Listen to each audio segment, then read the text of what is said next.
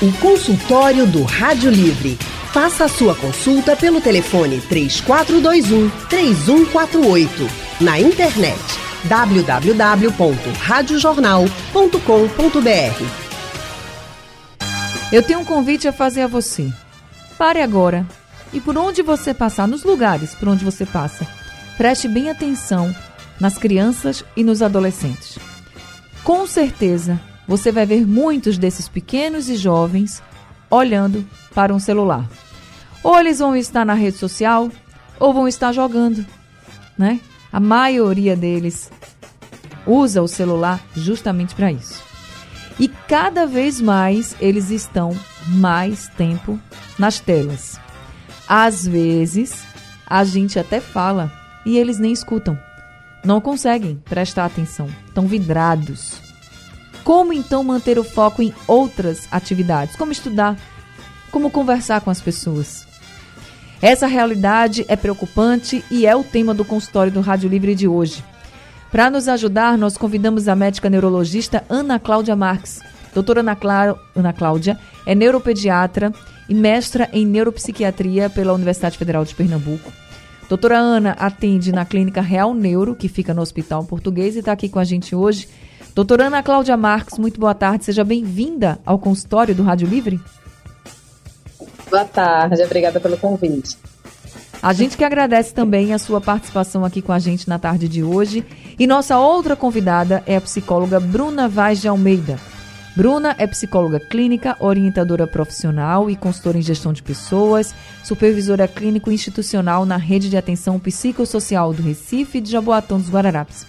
Bruna Vaz, muito boa tarde também. Seja muito bem-vinda ao consultório do Rádio Livre. Boa tarde, Anne. Boa tarde, Ana também. Boa tarde também. Que bom tê-las conosco nesse consultório de hoje. Eu também queria convidar aqui todos os nossos ouvintes a participarem com a gente. Como é que está a situação na sua família? Você também vem percebendo que as crianças, os adolescentes, os jovens em geral, estão cada vez mais no celular, no tablet, nos jogos, no computador, esquecendo um pouco do mundo real. Às vezes eles até confundem mundo real com mundo virtual. Conta pra gente como é que tá a situação. E se você conseguiu mudar um pouco essa situação aí na sua casa, conta também. É sempre bom compartilhar as experiências, né? O número do nosso WhatsApp para você participar do consultório do Rádio Livre é o 99147 8520. Se você quiser ligar e conversar com a doutora Ana Cláudia e também com Bruna Vaz, é só você ligar para o número 3421 3148 para a gente começar a compartilhar essas experiências e orientações aqui no consultório do Rádio Livre. Deixa eu começar aqui com a doutora Ana. Doutora Ana, por que o celular, a tecnologia em si, ela causa tantos danos? Eu estava vendo uma pesquisa que aponta, já aponta que pela primeira vez nós teremos uma geração em que os filhos vão ter um QI menor do que os pais. Isso está muito relacionado ao uso da tecnologia? Sim, tem relação também, né? E até a, a gente, hoje em dia, as crianças, elas têm um estímulo reduzido de coisas diferentes, né? Estímulos diversos. Então, eles ficam muito voltados a estar num ambiente é, fechado, com pouco acesso a estímulos sensoriais, e com isso eles, per eles perdem experiências importantes, diferente de quando nós tínhamos, nós éramos crianças, né? E olha que assim a minha geração já não tinha o mesmo acesso da dos meus pais, por exemplo, Sim. né? A brincadeiras é, com outras pessoas, com outras crianças, a atravessar uma rua, a comprar um pão, etc. Né? A gente já não tinha tanto esse acesso e agora a gente tem menos ainda. A culpa não é só né, do celular, a culpa também é da, da forma como a gente tem a sociedade atual, que principalmente aqui na, na, no nosso país, com excessos de medo em relação à violência, etc., que faz com que é, os pais terminem paudando também algumas experiências. Né? Então, a, a, criança, ela nasce com a predisposição de uma capacidade intelectual e as experiências vividas, elas podem fazer com que ela tenha um potencial mais bem desenvolvido ou menor né? Depende do que de, a que ela foi submetida, se ela consegue ter estímulos a várias atividades, estímulos a, a, a várias possibilidades né, de tomadas de iniciativa ou não, porque isso interfere na capacidade cognitiva.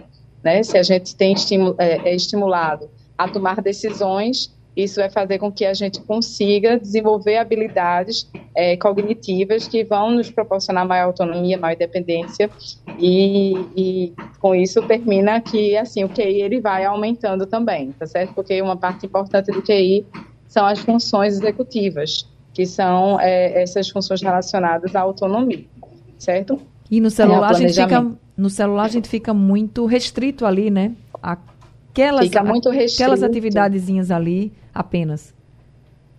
Isso. E assim, a restrição é, do celular também é porque não é uma troca, né? A gente só recebe informações e a gente não tem, não dá informações, a gente não constrói raciocínio, né? É, é diferente, por exemplo, o uso de um celular, como que a gente está fazendo agora, onde a gente está debatendo sobre um assunto e com isso a gente amplia conhecimento. Mas as crianças, na maioria das vezes, elas não estão fazendo uso saudável das telas. É, na maioria das vezes, elas estão fazendo uso de um conteúdo que não é adequado para a idade, né? É um conteúdo em que ela só recebe informações e ela não dá informações, é, e muito rápido. Isso tudo interfere em várias funções corticais, né? É, termina interferindo no tempo de espera, uma vez que ela não consegue é, é, parar para esperar um comercial para começar uma outra atividade, por exemplo, como a gente tinha quando tinha televisão. Né? Então, o uso de telas de celular termina sendo mais prejudicial do que o uso da tela do, da televisão. Uhum. Porque na televisão a gente ainda tem a espera da propaganda. No celular, não. No celular, a criança não gostou de uma coisa, ela já passa para outra, não desenvolve a resiliência, certo? Então, assim, isso só para dar alguns sinais é, do que o mau uso das telas termina fazendo. Porque não é só o uso, é o mau uso dele. É, a gente não vai falar muito com a doutora Ana Cláudia aqui. Agora, Bruna, esse ponto do comercial, que é, muita gente chama de reclame ainda, né? Da TV, eu também queria pontuar, porque é, a gente que tem filho pequeno e sabe que é assim mesmo. Se começa, ou ele está assistindo lá no YouTube, por exemplo, aí está na televisão. Começa o anúncio, o anúncio em 5 segundos, sei lá, ele vai embora. Já tem lá, pular anúncio, o menino vai lá, e pula o anúncio e começa a ver o que ele queria ver. Ok. Na nossa época, a gente estava assistindo qualquer programação e tinha que esperar o comercial. Você ia andar, você tomava água, você ia no banheiro, fazia qualquer coisa, mas você tinha que esperar. E eu fico dizendo, olha, eu fico dizendo isso como leiga, até eu acho que isso também deve, eu já disse isso muito aqui na TV. Eu estava comentando com outros pais aqui, eu disse, eu acho que isso também deve contribuir para a ansiedade, porque a gente pelo menos sabia esperar. E eles não sabem. Eu, eu fico agoniada com os meus, dizendo: não, tem que pular o anúncio, tem que pular. Como é, menino? Peraí, tem calma. É um minuto, dois, deixa isso aí, vai fazer outra coisa, depois volta. Isso pode realmente contribuir, pode ser um fator que contribua também para a ansiedade, Bruna? Não só para a ansiedade, Anne. A gente observa, né, é, tanto para a ansiedade, mas também para aquela é, dificuldade de lidar, por exemplo, com a frustração. Hoje a criança ela está se constituindo de uma maneira que é assim, aquilo que eu não gosto, aquilo que eu não quero, eu não tenho que entrar em contato. E na verdade a gente sabe que principalmente na infância e na adolescência é importante que a criança esteja inserida em situações em que ela precise né, fazer o raciocínio na situação, mas também lidar com a opinião do outro, né, com a forma do outro se colocar. O que é que se perdeu muito, né, com essa diminuição da brincadeira em si, né, entre crianças? É, na hora que você tira a criança de uma situação de brincadeira, né, de troca ali social, afetiva, e você parte apenas para o uso das telas, o que é que você faz? A criança está ali, né, se relacionando, né, com algo que não vai fazer uma troca social. Por mais que a gente saiba que hoje, né, quem utiliza os celulares, os computadores, está ligado ao mundo inteiro, mas ao, me ao mesmo tempo está desligado do ponto de vista do afeto em si. Então, se eu não gosto daquilo que o outro está me dizendo, ou daquilo que um, um, um anúncio está ali explicitando, eu simplesmente passo sabe? Então, vai se constituindo na criança e no adolescente uma capacidade de se manter é a parte do outro. É como se não tivesse só aquilo que eu quero ouvir, é que eu vou estar tá ali vendo. Uma coisa que você falou, né, das crianças, muito comum hoje, de não suportar o anúncio, pior ainda é utilizar, tá ali no celular e ao mesmo tempo está ou na televisão ou com o videogame ligado.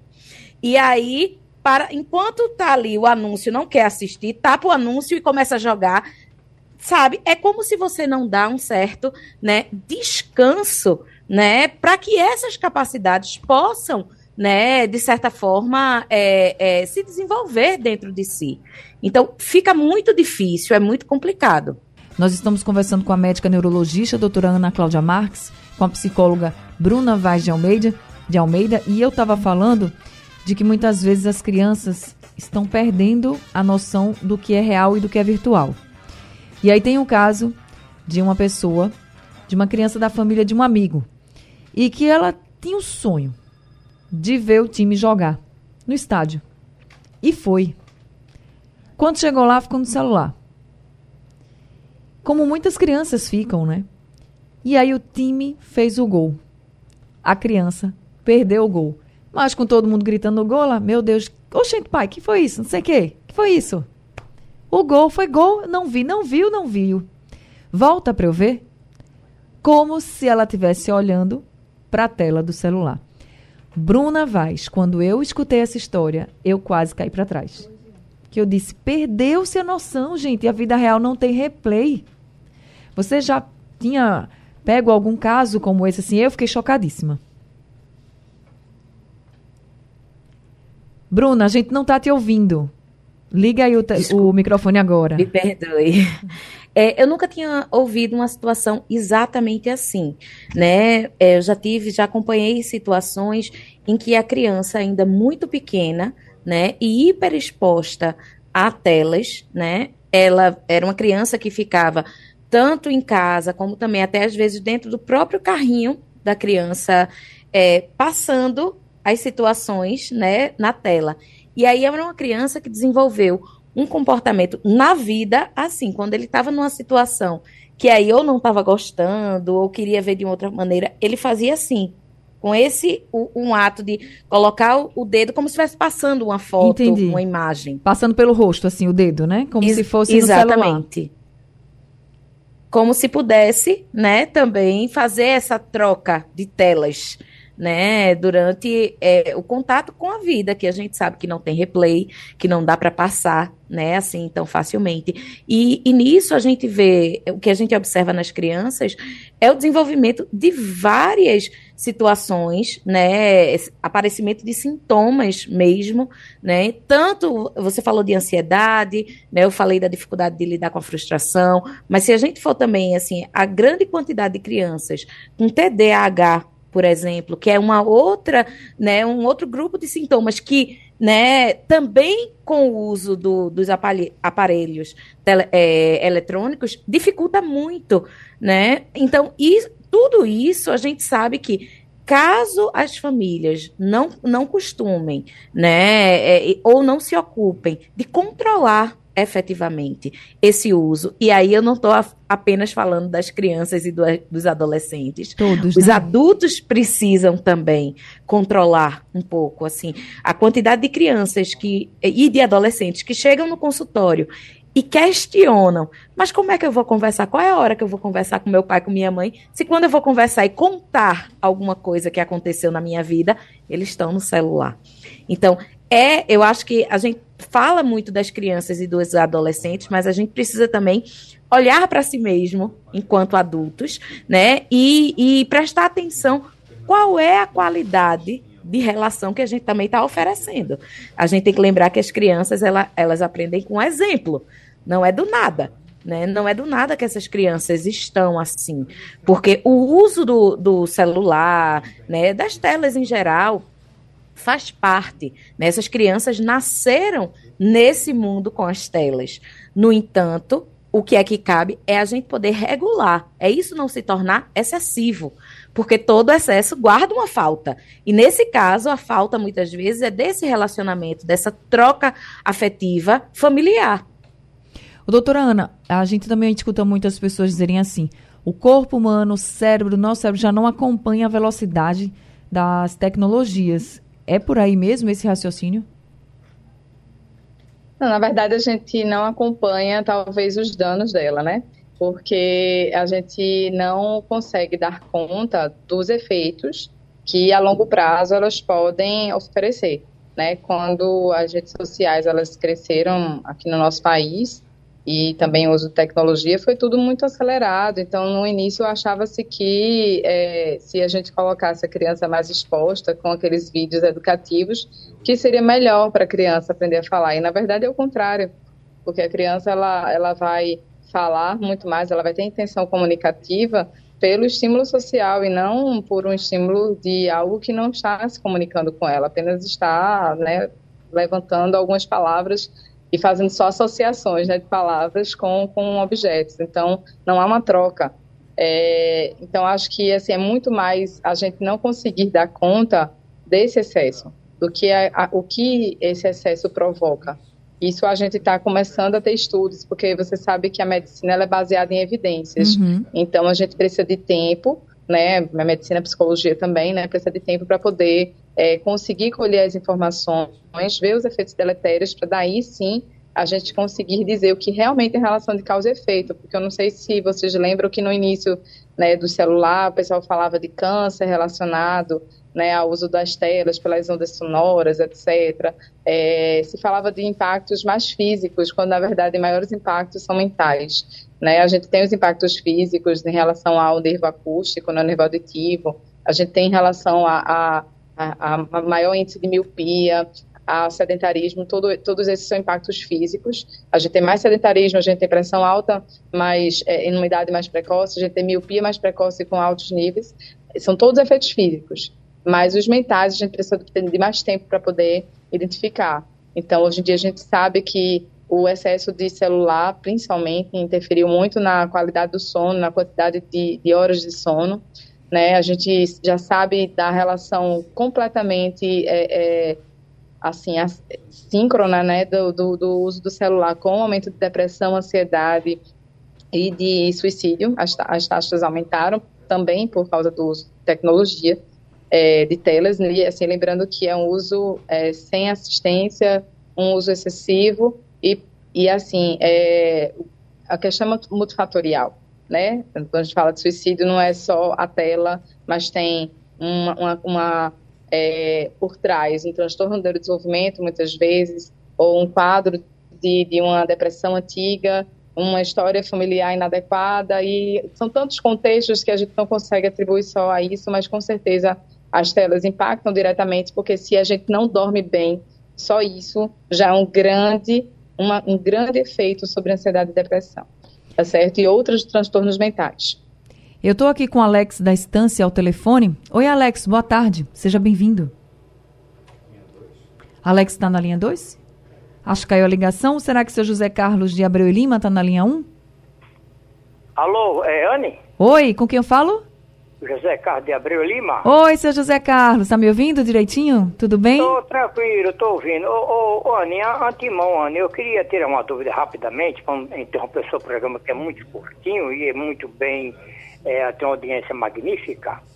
É que eu, eu telefonei hoje para o 190 e os atendentes lá me disseram que o 190 não atende mais casos de área metropolitana norte, não, e sim o 181. Nunca ouvi falar isso significa o quê? Que nós aqui na área norte, que precisamos de um setor emergencial, estamos abandonados. Essa é a minha observação, que eu queria que a secretária de Segurança Pública fizesse um check-up no setor de atendimento do 190 e tomasse umas providências para melhorar mais o atendimento. Seria é, qual o número que mandaram o seu ligar? 181, veja só. Eu vou tirar essa dúvida aqui, tá certo? Se é isso tá, mesmo? Tá ok. Eu não, também eu nunca ouvi falar, até então. Eu, falei, eu até falei hoje para uma guarnição da, da PM, eles ficaram de boca aberta. Esse pessoal quer trabalhar, não, meu jovem. Isso que me disseram a mim. Mas vamos tirar essa dúvida. Eu, depois a gente vai tirar essa dúvida do senhor. Agora, ah, okay. ir ao consultório, doutora, o senhor tem alguma dúvida? Doutora, doutora do setor de psicologia, boa Sim. tarde. Eu venho observando o mundo das comunicações desde 1970 até agora. Eu nunca tive ansiedade com nada, para começar. E nunca tivemos uma educação de ansiedade desmasiada. Esse todo controle emocional é bem chegado. Foi assim que eu aprendi, foi assim que eu ensinei. Enfim, hoje em dia eu venho observando que os pais eles estão desligados com a educação dos filhos e preocupados com o mundo é, internetizado. O que eu quero dizer é o seguinte, que eu já trabalhei em setor de investigação particular, é, privadas, etc., nos setores eletrônicos, eu observei vários, e agora venho observando mais coisas terríveis, de pré-adolescente dançarem seminua na internet para todo mundo ver, ainda recebe cantada daquelas pessoas maliciosas, talvez os pais não estejam vendo nem observando os comportamentos e fica coisas vazias entre essa família. Será que essa tecnologia não está levando a perdição desse jovem não para o futuro? Boa tarde. Boa tarde, seu José. Bruna Vaz. Boa tarde, seu José. Veja, é, eu acho, eu fico pensando que, de fato, né, são situações que a gente cada vez mais vê, né? É, seja nas notícias, também nos consultórios, né? A gente fica, é, tem acesso a situações dessa, desse tipo, de adolescentes, muitas vezes, né? Passar a, a compartilhar a sua intimidade, vou, vou dizer assim, com os outros.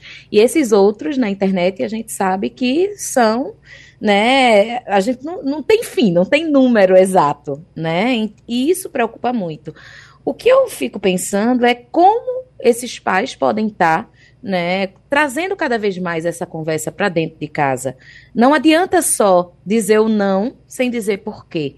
Por que não compartilhar a sua intimidade com estranhos, sabe? Porque às vezes a gente apenas é, é, dá o limite, diz o não, e isso não pode, mas é necessário que o, o, adolescente ele entre em contato e as crianças também, né? Por todas as preocupações que a gente tem, cada vez mais na internet significa contato com pessoas que a criança não conhece também. Então, por que não compartilhar essa intimidade, né, com, com esse outro que está atrás da tela, né? Então, é, na hora que a gente vai fazendo isso, a gente vai colocando o adolescente e a criança num outro lugar, vai ajudando a pensar, porque às vezes eles precisam também disso, exatamente por, por toda essa vivência de estar nas, é, em frente às telas, né? Como a própria doutora colocou, né? Cada vez mais a, a essa ação de pensar, de raciocinar, isso vai diminuindo porque isso é feito por um computador. Então, em casa, né, nessa relação entre pessoas, na relação com os pais, entre pais e filhos, entre pa, pai e mãe também é importante estar sempre conversando sobre isso e trazendo para que essa conversa circule, né? Porque cada vez mais vai fazendo com que a criança e o adolescente entenda o porquê das coisas, entenda porque não pode ficar tanto tempo em frente às telas, entenda porque não tem que compartilhar essa intimidade. Mas às vezes, muitas vezes, também escuto muitos pais dizendo assim, pais de adolescentes, de né, jovens assim. Ah, mas eu explico, eu digo e ele não quer e me confronta. Doutora Ana, com que idade o cérebro está totalmente amadurecido? Por volta dos 18 anos é que o cérebro está mais amadurecido, certo? Não que a gente não passe a vida precisando aprender algumas coisas, certo? Mas pelo menos a parte de controle inibitório, de formação de personalidade, é, a gente pode falar que está praticamente toda modelada lá para os 18 anos. Estaria mais desenvolvido, né? A gente pode dizer mais assim, né? desenvolvido. Mas Exatamente. Se, Por isso que o risco de, de, de é, comportamentos aditivos, né, que são, por exemplo, relacionados ao uso de telas, é, na infância e adolescência, ela termina sendo mais importante. Isso pode, por exemplo, se a gente tem assim crianças e adolescentes que estão muito tempo nas telas, a gente pode ter uma demora para esse amadurecimento, ou esse amadurecimento não ser total, assim, a gente pode ter esse tipo de prejuízo, doutora, do cérebro? Pode contribuir, certo? Mas, assim, do ponto de vista orgânico, a gente vai ter essa maturação nesse período. O que é que acontece? Se a gente te, desenvolve conexões, né, assim, inadequadas, né, de comportamentos inadequados, de impulsividade, de falta de freio, né, de desinibição, é, ou seja, uma pessoa que não que não consiga lidar com as intempéries, é, isso só vai estar mais certificado, mais consolidado nesse período de 18 anos, uhum. porque o nosso cérebro ele é formado por conexões, né? Então a gente nasce com os neurônios, eles vão se conectando ao longo da vida e a gente tem períodos que são chamados de podas, onde a gente vai jogar fora o que não é necessário. Dois períodos importantes de podas são os períodos entre, dos três anos, que é aquela poda que as pessoas falam muito em relação ao transtorno espectro autista, e outro período importante de poda é no início da adolescência, que é quando a gente começa a ver que a criança ela está passando da criança para adolescente, começa a adquirir uma maturidade. Então é outro período importante de poda. Ou seja, de a gente jogar coisas que são desnecessárias. Então, comportamentos que são inadequados e que não trazem coisas boas para o ser humano, ele começa a ser colocado para fora. Só que se eu, por acaso, começo a não ter um estímulo adequado, né, por causa de um uso excessivo de, de tecnologia, por exemplo, eu começo a ter uma pouca capacidade de lidar com a frustração, como o Bruno falou, é, eu, eu, ou então eu reajo de forma agressiva diante de uma situação, ou, ou uma forma é, destemperada, desorganizada, eu termino gravando aquilo, gravando aquele comportamento. E à medida que aquele comportamento ele não é corrigido ou ele é reforçado, eu vou passando a solidificar aquele comportamento, certo? Uhum. Então, não é que o celular ele vá somente fazer com que a maturidade chegue depois, mas ele pode fazer com que a pessoa comece a decorar formas de agir, né? Porque ela termina não aprendendo outras formas, então termina faz... decorando formas que não são adequadas, certo? Ou seja, eu preciso esperar um tempo para as coisas acontecerem, mas eu estou sendo treinada a não esperar. Então eu passo a entender que as coisas têm que acontecer para ontem, né? Isso a gente vê todos os dias no consultório. A gente vê isso com pais que às vezes não conseguem esperar um tempo de uma medicação, o tempo que né, é, necessita para esperar um laudo médico, por exemplo. Né? Então, assim, a gente vê isso com adultos, quem dirá com criança. Certo? Agora, e o adulto ele é responsável por esse treino também. É verdade, é o exemplo, né, como vocês mesmos colocaram aqui. Bruna, e para os adultos que estão nos ouvindo agora, estão dizendo assim: sim, mas eu tento tirar meu filho do celular. E ele não quer. E diz assim: tem alguns discursos, por exemplo, tanto para crianças quanto para adolescentes, vou citar alguns aqui que já foram muito colocados também. Ah, mas eu já sou grande, eu sei. Ah, mas todo mundo está, porque eu não posso. Meus amigos estão, sei lá, no WhatsApp até tarde, no jogo, porque eu não posso ficar, porque eu tenho que parar. Mesmo que o adulto vá lá e diga por que não pode, porque você precisa ter outras atividades, mas por que eu tenho que ter outras atividades? Sempre, hoje em dia, a gente vê muito isso, né? Do, do, da criança, do adolescente, que ele sempre tem um argumento. E vai lá rebater. É fato. Vai, vai ter esse embate. Então, como os pais podem agir? É, a gente vive isso dentro de casa, né? Isso. Como é difícil educar, né? Em tempos em que, que o uso né, do eletrônico é, é muito forte na vida dessas crianças e adolescentes. É, o que eu, o que a primeira coisa que eu sempre pergunto para os pais quando chegam ao meu consultório, se queixando de situações como essa, é o que é que você oferece como recurso para essas crianças? Né? Por que eu pergunto isso? Porque não é só falar que ah, não faz bem, né? Ficar utilizando o celular, e principalmente se o adulto utiliza bastante, mas é qual é o tempo que eu ofereço para outras atividades. Que outras atividades são essas? Porque tem isso também. Veja, o celular está ali ao alcance da mão, rapidinho. A criança entra e obtém satisfação, né? Naquela, nos jogos, né? Em ver alguns, assistir alguns vídeos.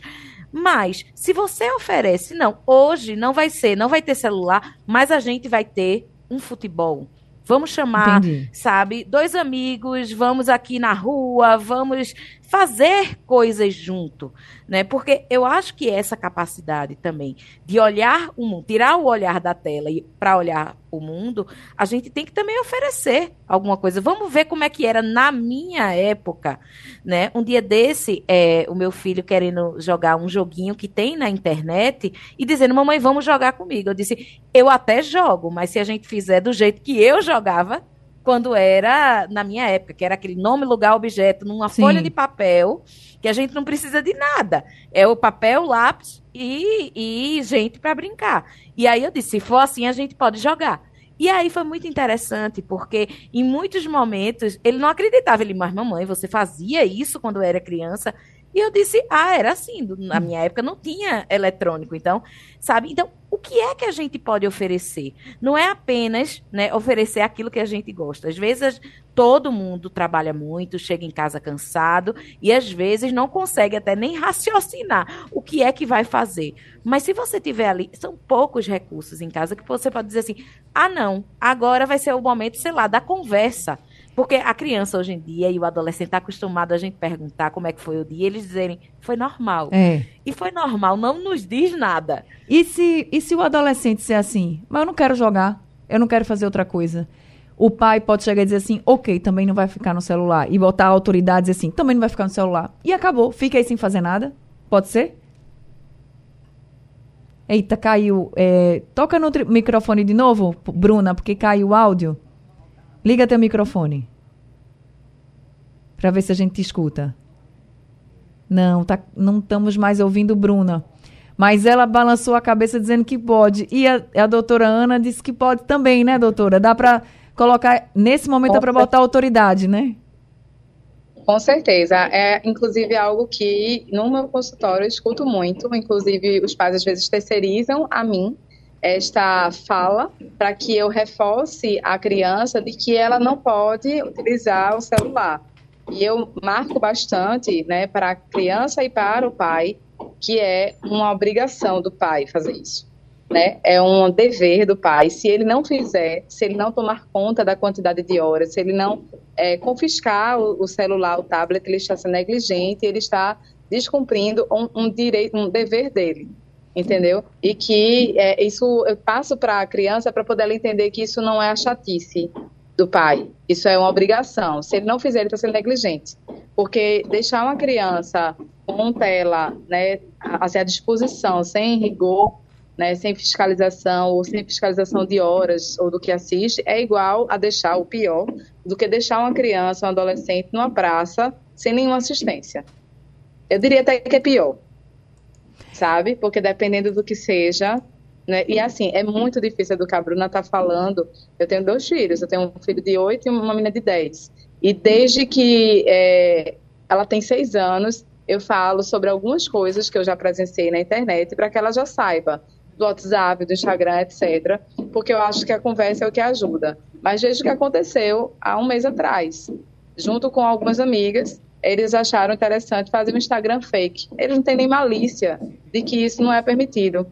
E uma das coisas que fizeram foi pegar fotos de Pinterest de, de, de pessoas, de uhum. mulheres. E uma das mulheres tinha uma, um, um, comportamento, assim, uma foto que podia chamar a atenção de, do, dos homens. E aí eu coloquei para ela, disse, minha filha, com esse tipo de situação, você está exposta a te mandarem coisas, a te mandar, a, a homens te mandarem vídeos de coisas que você não quer ver de coisas que você não pode ver. Eu tive que ser muito clara numa idade que talvez nem nem, nem a fosse a hora, falar. né? Mas se eu não falar, ela não vai entender. E aí ela pegou e falou para as amigas também, porque elas não têm maturidade, eles não têm julgamento crítico, juízo crítico. E olha que assim, é, é muita conversa aqui em casa, porque eu, eu, eu tenho muitos exemplos para dar para eles, né? Mas ainda assim, foge do meu controle.